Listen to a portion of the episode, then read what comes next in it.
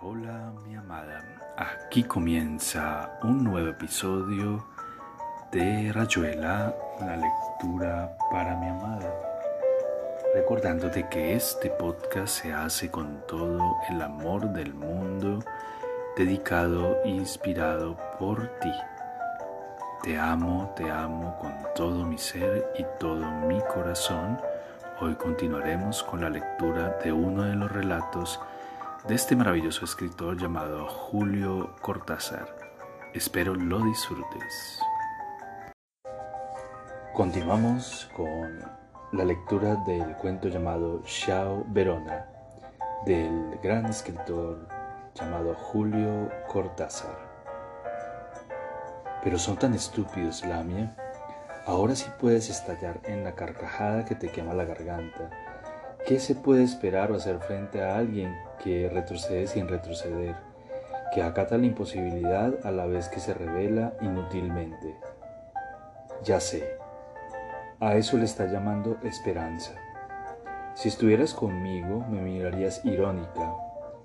Preguntarías entre dos bocanadas de Chesterfield si a pesar de todo yo esperaba de mí algo como una mutación lo que él había llamado caminar sobre un techo a dos aguas y entonces resbalar por un momento a su lado. Si a pesar de tantos años de solicitaria confirmación, todavía esperaba un margen suficiente para darme y dar una breve felicidad de llamarada. ¿Qué te puedo decir? Que sí, acaso, que acaso en ese momento lo esperé, que él estaba allí para eso, para que yo lo esperara pero para qué esperarlo tenía que pasar otra cosa, un rechazo total de la amistad y la cortesía, y Verona by night y el puente resurgimiento, que su mano saltara de mi rodilla a mis senos, se hundiera entre mis muslos, me arrancara tirón de la ropa, y en cambio él era el perfecto emblema del respeto, su deseo se mecía en humo y palabras, en esa mirada de perro bueno, de mansa, desesperada esperanza, y solamente pedirme que fuera más allá, pedírmelo como el caballero que era, rogarme que diera el salto tras del cual podía nacer al fin la alegría, que en ese mismo instante me desnudara y me diera, ahí en esa cama y en ese instante, que fuera suya porque solamente así sabríamos lo que iba a venir la orilla puesta del verdadero encuentro. Y no, Lamia, entonces no. Si en ese segundo yo no era capaz de saber lo que sucedería si sus manos y su boca cayeran sobre mí como el violador sobre su presa, en cambio yo misma no haría el primer gesto de la entrega. Mi mano no bajaría el cierre de mis pantalones al broche del corpiño. Mi negativa fue escuchada desde un silencio donde todo parecía hundirse la luz y las caras y el tiempo. Me acarició apenas la mejilla y bajó la cabeza. Dijo que comprendía, que una vez más era su culpa, su inevitable manera de echarlo todo a perder. Otro coñac, acaso, irse a la calle como una manera de olvido y de recomienzo Verona, de recomienzo pacto. Le tuve tanta lástima, Lamia, Nunca lo había deseado menos y por eso podía tenerle lástima y estar de su lado y mirarme desde sus ojos y odiarme y compadecerlo. Vámonos a la calle, Javier, aprovechemos la última luz. Admiraremos el improbable balcón de Julieta, hablemos de Shakespeare. Tenemos tantas cosas para hablar a falta de música.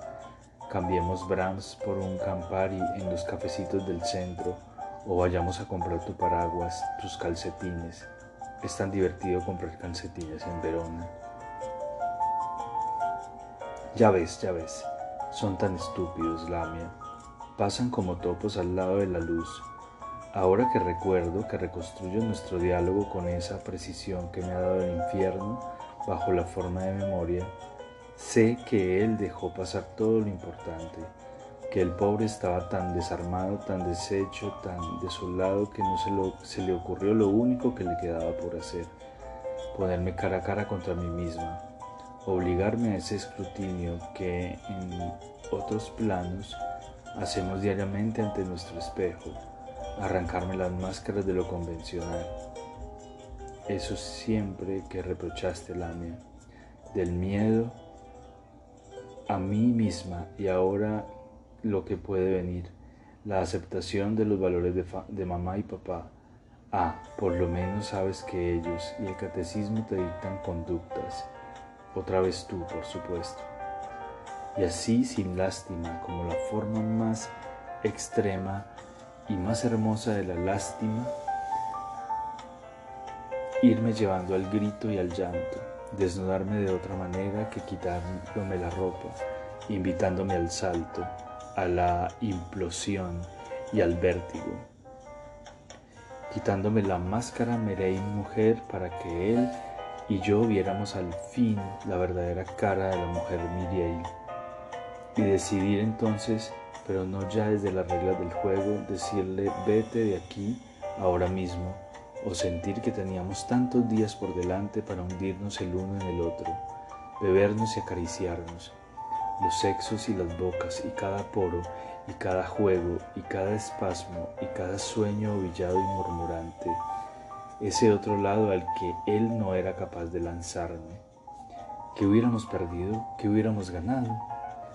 La ruleta de la cama, ahí donde yo seguía trintada todavía, el rojo o el negro, el amor de frente y de espaldas, la ruta de los dedos y las lenguas, los olores de mareas y de pelo sudado, los interminables lenguajes de la piel, todo lo que enumero sin verdaderamente conocerlo, Lamia, todo lo que tú no quisiste nunca darme y que yo no supe buscar en otras, barrida y destrozada por las lejanas inepcias de la juventud la estúpida iniciación forzada en un verano provincial, la reiterada decepción frente a una tarde en una galería de Lausanne, la parálisis de toda voluntad cuando solo se podía hacer una cosa, asentir. A la pulsión que me golpeaba con su ola verde frente a esa chica que bebía su té en la terraza, ir a ella y mirarla, ir a ella y ponerle la mano en el hombro y decirle como tú lo haces, Lamia, decirle simplemente, te deseo, ven. Pero no, son estúpidos, Lamia. En esa hora en que pudo abrirme como una caja donde esperan flores, como la botella donde duerme el vino, una vez más se retrajo sumiso y cortés, comprendiendo, comprendiendo lo que no bastaba comprender, Lamia, lo que había que forzar con una espléndida marea, marea de injurias y de besos, no hablo de seducción sexual, no hablo de caricias eróticas, lo sabes de sobra, comprendiendo y quejándose en la comprensión, perro mojado, tipo Inani que solo sería capaz de escribir este nuevo, escribir de nuevo alguna vez lo que no había sabido vivir como ya lo había hecho después de Ginebra para tu especial delectación de hembra de hembras. Tú, la plenamente señora de ti mismo, mirándonos y riéndote. Imposible, amor mío, triunfando una vez más sin saberlo en una pieza de un hotel de Verona, ciudad de Italia. Así escrito parece difícil, improbable, pero después lo pasamos bien aquella tarde Éramos eso, ves, y por la noche hubo el descubrimiento de una tratatoria en una calleja. La gente amable y riente a la hora de la difícil elección entre lasaña y tortellini. Puedo decirte que también hubo un concierto de arias de ópera donde discutimos voces y estilos. Un autobús que nos llevó a un pueblo cercano donde nos perdimos. Era ya el cuarto día después de un viaje hasta Vicenza, Vicenza para visitar el Teatro Olímpico del Palladio. Allí busqué un bolso de mano y Javier me ayudó y finalmente lo eligió por mí tratándome de Hamlet de barraca de feria. Y yo le dije que nunca había podido decidirme enseguida y él me miró apenas. Hablábamos de compras, pero él miró y no dijo nada. eligió por mí, prácticamente ordenando a la vendedora que empaquetara el, bolso sin dar más tiempo a dudar. Y yo le dije que me estaba violando. Se lo dije así, Lamia, sin pensarlo se lo dije. Y él volvió a mirarme y comprendí y hubiera querido que olvidara. Era tan inútil y tan de tu lado decirle una cosa así. Le di las gracias por haberme sacado de esa tienda donde olía podridamente a cuero.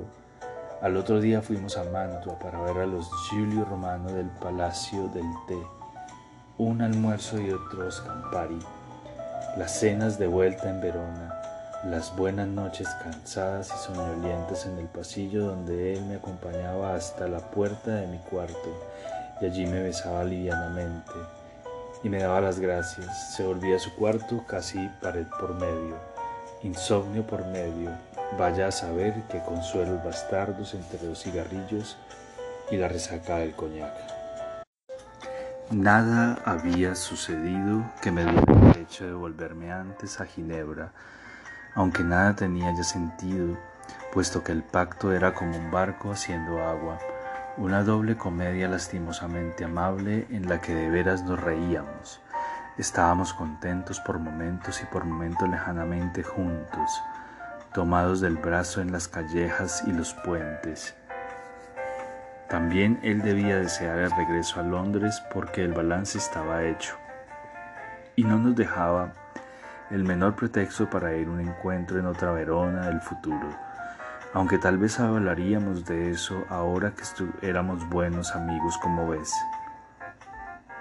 Lamia tal vez fuera Ámsterdam dentro de cinco meses o Barcelona en primavera con todos los Gaudí y los Joan Miró para ir a ver juntos. No lo hicimos. Ninguno de los dos adelantó la menor alusión al futuro. Nos manteníamos cortésmente en ese presente de pizza y vinos y palacios. Llegó el último día después de pipas y paseos y esa tarde en que nos perdimos en un pueblo cercano y hubo que andar dos horas por senderos entre bosques buscando un restaurante y una parada de omnibus. Los calcetines eran espléndidos, elegidos por mí para que Javier no reincidiera en sus tendencias abigarradas que le quedaban tan mal, y el paraguas sirvió para protegernos de la llovizna rural. Anduvimos bajo el frío del atardecer oliendo a gamuza mojada y a cigarrillos. Amigos, en Verona hasta esa noche en que él tomaría su tren a las 11 y yo me quedaría en el hotel hasta la mañana siguiente. La víspera Javier había soñado conmigo, pero no me había dicho nada. Solo supe de su sueño dos meses después cuando me escribió a Ginebra y me lo dijo cuando me envió esa última carta que no le contesté como tampoco tú me contestarás esta dentro de la justa necesaria simetría que parece ser el código del infierno. Gentil como siempre, quiero decir estúpido como siempre. No me habló del sueño del último día aunque debía carcomerle el estómago. Un sordo cangrejo mordiéndolo mientras comíamos las delicias del último almuerzo en la tratatoria preferida. Creo que nada hubiera cambiado si ese día Javier me hubiese hablado del sueño, aunque acaso, sí, acaso yo habría terminado por darle mi cuerpo reseco como una limosna o un rescate, solamente para que no se fuera con la boca amarga de pesadilla, con la sonrisa fija del que tiene que mostrarse cortés hasta la última hora, y no marchar el pacto de Verona con tan otra inútil tentativa. Ah, Lamia, anoche releí estas páginas porque te escribo fragmentariamente. Pasan días y nubes en la cabaña mientras te voy escribiendo este diario de improbable lectura. Y entonces soy yo quien la relee y eso significa verme de otra manera, enfrentar un espejo que me cuesta fría y decidida frente a una torpe esperanza. Imposible nunca lo traicioné. Lamia nunca le di una máscara a besar, pero ahora sé que su sueño de alguna manera contenía Ginebra. Al el no haber sido capaz de decirle la verdad cuando su deseo era más fuerte que su instinto. Words, words, words. Cuando le cedí dos veces mi cuerpo para nada, para oírlo llorar en la cabina hundida de mi pelo, no era traición, te digo.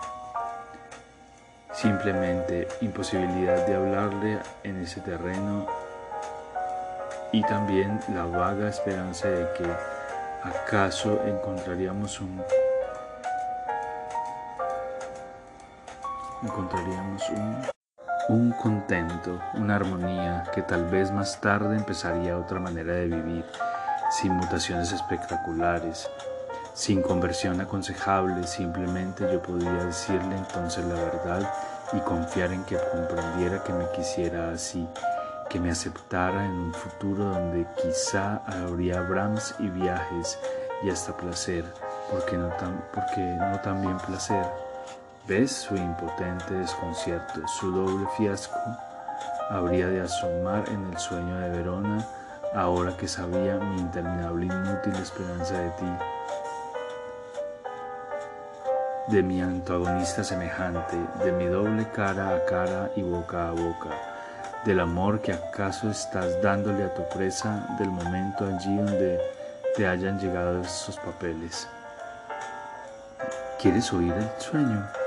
Te diré con sus palabras, no las copio de su carta, sino de mi memoria, donde gira, donde giran como una mosca insoportable y vuelven y vuelven. Él es él quien lo cuenta. Estábamos en una cama tendidos sobre un cobertor y vestidos.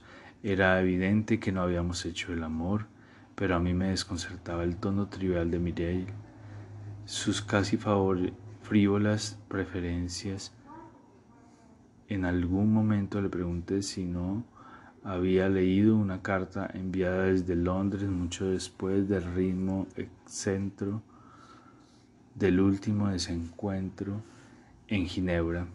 Su respuesta era ya la pesadilla. No, no, no lo había leído. Y no le importaba, evidentemente, qué pasará, qué pasará a cogerla una carta certificada en un sobre alargado, pero ella no había bajado a buscarla, probablemente estaba todavía allí, y mientras me lo decía con una tranquila indiferencia, la delicia de haberme encontrado otra vez con ella, de estar tendido a su lado sobre ese cobertor morado o rojo empezaba a mezclarse con el desconcierto frente a su manera de hablarme su displicente reconocimiento de un sueño al fin, los cortes arbitrarios de esos montajes en que todo, toda báscula aparente, tijeras manejadas por monos mentales y de golpe estábamos en, en Verona, en el presente y en San Sino, pero era una iglesia a la española, un vaso pastiche como el, como este, con enormes esculturas grotescas en los portales que franqueábamos para recorrer las naves y sin transición estábamos de vez en cama, pero ahora en, en, la misma iglesia, detrás de un gigantesco altar o acaso de una, en una sacristía, técnicos en diagonal, sin zapatos, Mirel, entonces Mujeres embosadas se asomaban por una ventana estrecha y nos miraban sin hablar, se miraban entre ellas como si no como si no lo creyeran. Y en ese momento, en ese segundo yo comprendía el sacrilegio de estar allí en una escama, hubiera querido decírselo a Mirel. Y cuando iba a hacerlo le veía la, de lleno la cara, me daba cuenta de que no solamente sabía, sino que era ella. Eran la prueba que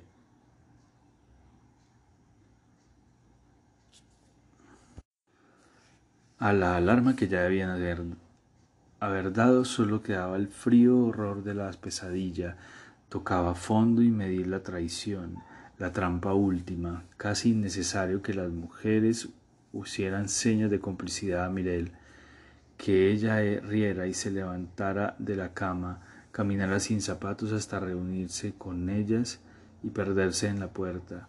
El resto, como siempre, era torpeza y ridículo, yo tratando de encontrar y ponerme los zapatos.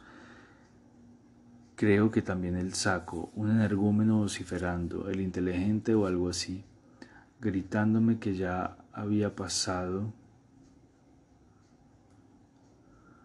la fiesta del club porque sería más recibido.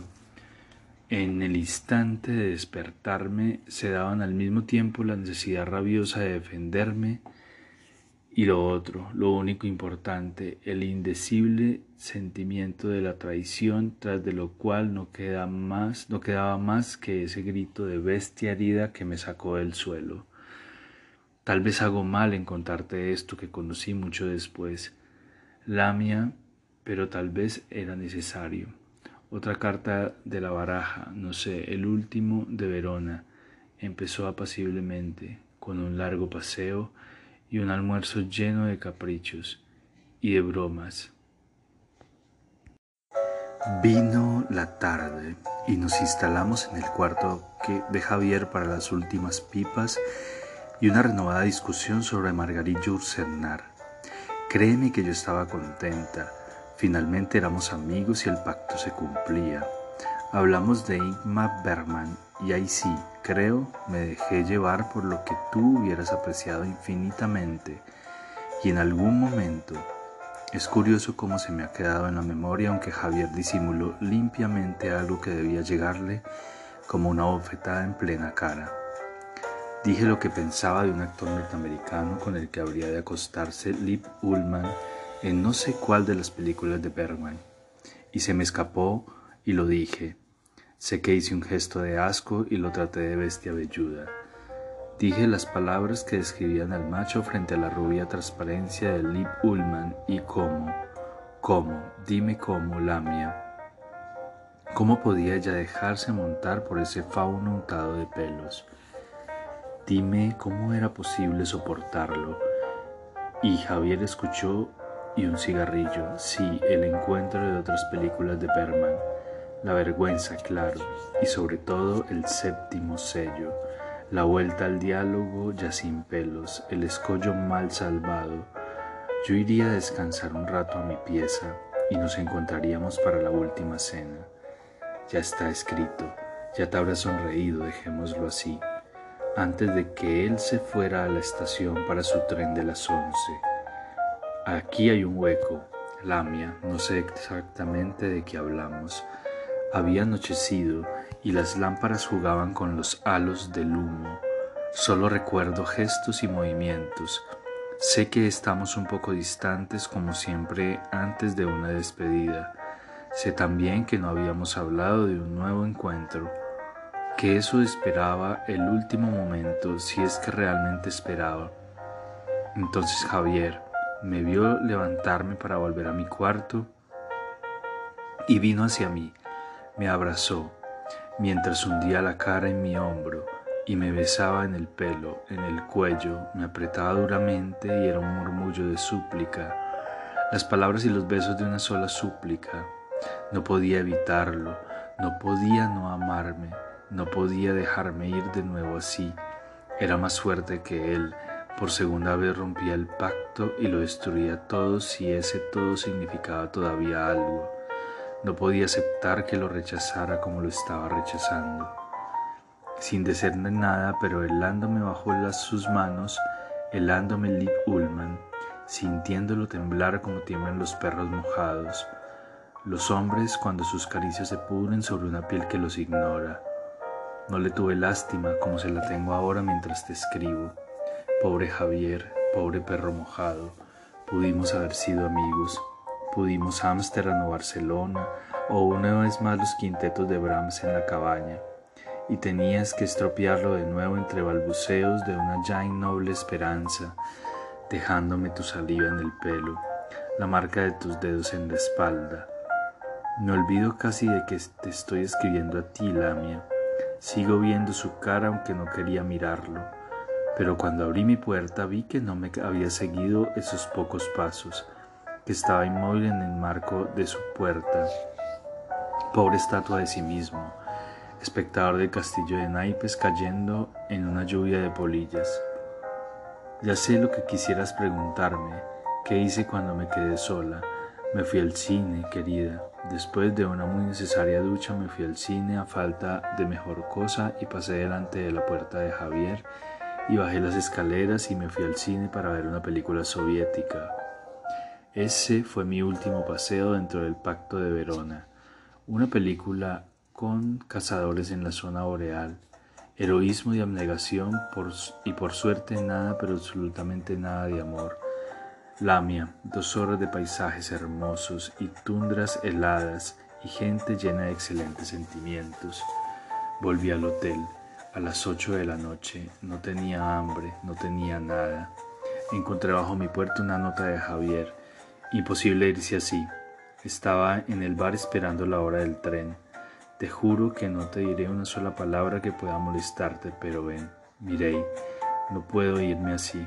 Y bajé, claro, y no era un bello espectáculo con su valija al lado de la mesa y un segundo o tercer whisky en la mano. Me acercó a un, sillón y estaba muy sereno y me sonreía y quiso saber qué había hecho y yo le conté la película soviética. Él la había visto en Londres, buen tema para un cuarto de hora de cultura estética y política, de un par de cigarrillos y otro trago. Le concedí todo el tiempo necesario, pero aún le quedaba más de una hora antes de irse a la estación. Le dije que estaba cansada y que me iba a dormir. No hablamos de otro encuentro, no hablamos de nada que hoy pueda recordar. Se levantó para abrazarme y nos besamos en la mejilla. Me dejó ir sola hacia la escalera, pero escuché todavía su voz, solamente mi nombre, como quien echa una botella al mar. Me volví y le dije, chao. Dos meses después llegó su carta que no contesté. Curioso pensar ahora que en su sueño de Verona había una carta que yo ni siquiera había leído. Da lo mismo al fin y al cabo. Claro que la leí que me dolió. Era otra vez la tentativa inútil, el largo aullido del perro contra la luna.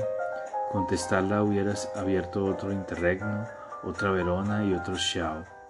Sabes, una noche sonó el teléfono en la cabaña, a la hora en el que él en otro tiempo me llamaba desde Londres. Por el sonido supe que era una llamada de larga distancia. Dije el hola ritual, lo repetí.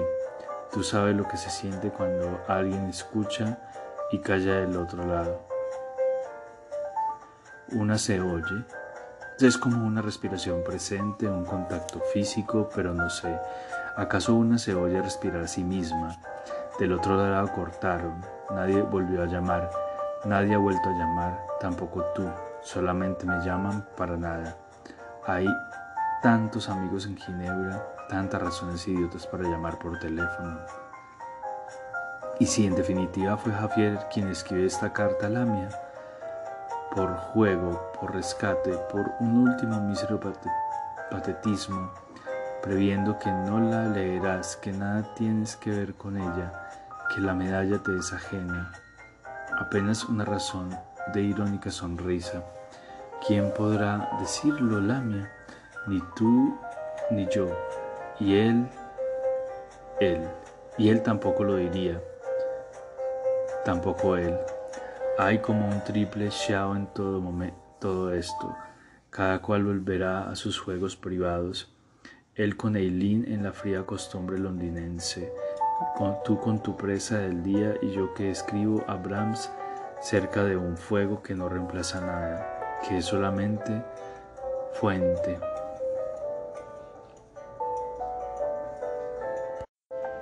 Un fuego, la ceniza que avanza, que veo ya como nieve entre las brasas en el anochecer de mi cabaña sola.